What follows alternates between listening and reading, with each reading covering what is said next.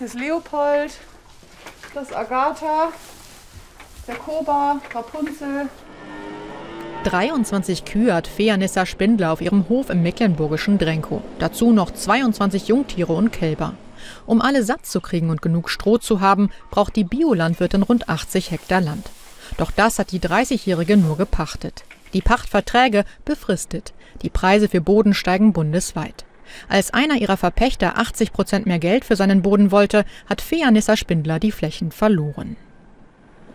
Ja, man fühlt sich da so ein bisschen hilflos, weil man ja als Landwirt keine Chance hat. Äh, oder weil ich als äh, Junglandwirtin ja so gesehen mit erst in den 90ern geboren bin, keine, nicht so eine große Chance hatte, mal jemals an Land zu kommen, um das für meinen Hof zu sichern, um eine Landwirtschaft zu betreiben, die ich eben genauso, wie ich sie machen möchte, gut finde.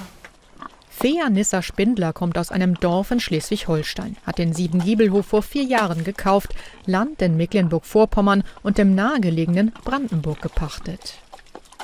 Ich hätte auch damals, als ich äh, Landwirtin geworden oder mich selbstständig gemacht habe, sagen können, okay, ich investiere jetzt eine Million zum Beispiel oder ich versuche eine Million aufzunehmen und habe dann aber das gesicherte Land, habe dann aber eine Million Schulden. Und ich habe mich wahrscheinlich für die andere Version entschieden. Ich kaufe einen Hof und habe aber nur Pachtland. Nur Pachtland ist auch gut, aber ich habe dann eben Pachtland und das Risiko damit. Auf ihrem Hof produziert sie Milch, Käse, Quark und Joghurt. Die Produkte verkauft sie auf Märkten, an Restaurants und Bioläden in Berlin und im Hofladen in Drenkow. Das rechnet sich nur, wenn Investoren die Bodenpreise nicht weiter in die Höhe treiben. Die Pachtverträge für den Siebengiebelhof laufen zwischen ein und fünf Jahren. Ja, es ist halt unsicher, weil man halt nicht weiß, wie lange man wirklich dieses Land, was man gerade hat, zur Verfügung hat. Und ähm, ob man, also ist die Aussicht darauf, dass man mal mehr Land zur Verfügung haben wird, ist sehr, sehr gering. Also es ist eher weniger und das ist natürlich immer eine Unsicherheit und das macht schon einen ganz schönen Druck.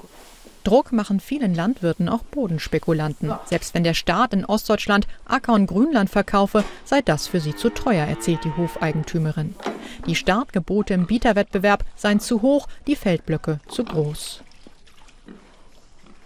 Ich würde mir wünschen, dass es eben nicht mehr rentabel ist, viele Hektar zu bewirtschaften, sondern sie eben gut zu bewirtschaften. Das würde ich mir wünschen, dass das von der Politik äh, gezielt gefördert wird.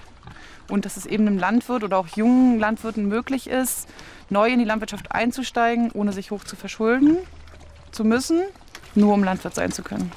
Die Prämie der Europäischen Union für junge Landwirte hat Fea Nissa Spindler schon aufgebraucht. Sie hofft, dass ihre Verpächter die Pacht nicht erhöhen, damit sie die Tiere auf ihrem Hof auch in Zukunft ernähren kann.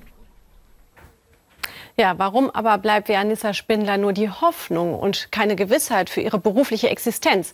Fragen wir gleich die Landwirtschaftsministerin, wenn wir erklärt haben, woran es liegt, dass die, die uns allen Milch und Brot möglich machen, im Wortsinn kein Land sehen. 65.000 Euro für anderthalb Fußballfelder. So hoch ist der Preis für landwirtschaftliche Flächen mittlerweile in manchen Bundesländern. Das ohnehin knappe Ackerland wird immer mehr zum Spekulationsobjekt für finanzstarke Investoren. Das Nachsehen haben die Landwirte, die nicht mehr mithalten können. Dabei haben sie eigentlich ein Vorkaufsrecht. Das ist im Grundstücksverkehrsgesetz geregelt. Ein Gesetz, für dessen Einhaltung seit 15 Jahren die Länder zuständig sind.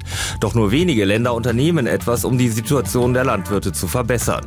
Und so müssen die zuschauen, wie Investoren Schlupflöcher ausnutzen und das Gesetz umgehen. Beispielsweise mit sogenannten Share Deals. Bei so einem Geschäft kauft der Investor nicht direkt das Land, sondern einfach einen großen Teil des dazugehörigen Betriebs. In Ostdeutschland wurden seit 2009 20 Prozent der Wirtschaftsflächen über Share Deals verkauft. Weiterer Vorteil für die Investoren, wenn sie in den ersten fünf Jahren weniger als 95 Prozent des gekauften Betriebes besitzen, sparen sie auch noch die Grunderwerbsteuer. Eigentlich wollte der Bund die Share Deals längst unattraktiver für Investoren machen, doch eine Neuregelung, die schon Anfang 2020 kommen sollte, ist immer noch nicht beschlossen. Wir sprechen dazu mit Landwirtschaftsministerin Julia Klöckner. Guten Tag. Hallo, guten Tag, ich grüße Sie. Frau Klöckner, es gibt noch Schlupflöcher, um auf vielfältige Art und Weise das Gesetz zu umgehen. Dagegen sollte doch schon längst was gemacht werden. Warum ist das noch nicht passiert? Richtig, es gibt zum einen zu viele Schlupflöcher und zum anderen auch zu unterschiedliche Zuständigkeiten, um es ganz deutlich zu sagen. Zum einen ist der Bund in der Pflicht, da stimme ich Ihnen absolut zu, auch was eben im Beitrag sehr anschaulich gezeigt worden ist. Die Share Deals, die äh, müssen unattraktiver werden. Es ist wirklich so, dass die Behörden vor Ort überhaupt nicht äh, überprüfen, ob das Vorkaufsrecht der Landwirte zum Zuge kommt, weil über diese, diese Anteilskäufe umgeht man das. Und der normale Landwirt muss volle Grunderwerbsteuer zahlen. Deshalb habe ich auch als Bundeslandwirtschaftsministerin eine ganz klare Forderung auch an den Bundesfinanzminister gestellt, dass diese Auslöseschwelle viel niedriger sein muss. Das ist der eine Punkt. Aber das alleine wird es nicht machen. Frau Klöckner, wenn Sie selber schon Forderungen gestellt haben, warum sind wir da nicht weitergekommen und stecken immer noch in der gleichen Lage? Soll ich Ihnen was sagen? Ich glaube, es gibt unglaublich viele Interessenten auf der anderen Seite, die auch ihre Arbeit, ihre Art von Lobbyarbeit äh, tätigen, auch im Finanzministerium. Es gibt ähm, auch andere Sichtweisen, auch in dieser Bundesregierung. Ich kann nur im Sinne der vielen Bauern und Bäuerinnen und auch der Jungbauern sagen, wir sind an vielen Stellschrauben dran. Wir haben jetzt mit der neuen Agrarpolitik eines erreicht. Das war mir ganz wichtig, dass wir die Jungbauern sowie die junge Bäuerin, die wir eben gesehen haben, besser fördern können mit EU-Geld. Dass wir Gelder wir von großen Betrieben Steuerin, Frau Glöckner, ja. die hat ja gesagt, die Förderungen sind sozusagen schon aufgebraucht. Und sie hat jetzt einfach Angst, dass sie die Pachtverträge, die auslaufen, irgendwann vielleicht nicht mehr zahlen kann, weil sie zu teuer Richtig. werden. Und sie möchte Absolut, sich natürlich ja. auch nicht verschulden. Man merkt natürlich, uns ist allen an dem bäuerlichen Nachwuchs gelegen. Aber wie helfen Sie denen? Also deshalb müssen wir ein bisschen auch in die Details reingehen.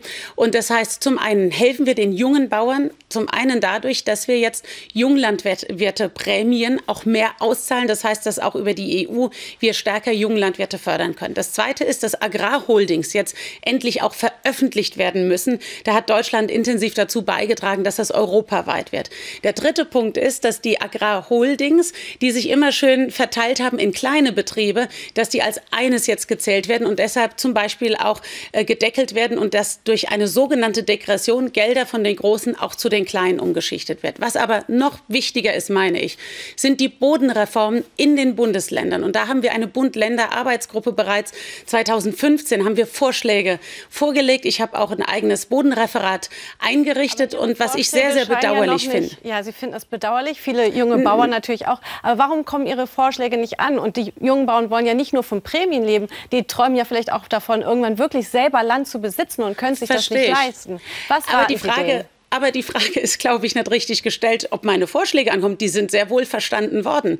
Nur die Länder setzen es nicht um. Und das, glaube ich, ist ein Hauptproblem. Wir haben mitunter auch Verbände vor Ort in den Ländern. Wenn, wenn Bauern selber Land besitzen und sie dann verkaufen wollen, diese Landflächen, dann haben sie ein hohes Interesse daran, dass sie viel, ähm, viel ähm, Erlös auch haben. Und deshalb sage ich noch mal sehr deutlich, was wir brauchen, ist zum einen das Vorkaufsrecht für die, äh, ganz klar für die, ähm, für die Landwirte, dass das die Länder überprüfen. Dann hätten auch solche jungen Landwirtinnen auch eine größere Chance. Der zweite Punkt ist Share Deals. Wir müssen es unattraktiver machen. Das muss geregelt werden. Und der dritte Punkt ist äh, ganz klar, äh, Bauern, äh, äh also sagen wir, Ackerland gehört in Bauernhand und es darf kein Spekulationsobjekt sein. Und deshalb müssen wir auch klar definieren, wer überhaupt Landwirt ist. Denn äh, Betriebe, außerlandwirtschaftliche Investoren, die zerstören am Ende auch, wenn sie überhaupt nicht im Dorf geschehen sind, sind, auch das dörfliche und das ländliche Leben. Und insofern haben wir einen ganzen Katalog. Ich habe eine Studie, die ich jetzt in, dieser, in diesem Klöckner. Monat noch vorstellen werde dazu. Frau Klöckner, ich muss Sie an dieser Stelle leider unterbrechen. Ja. Vielen Dank für das Gespräch. Dankeschön.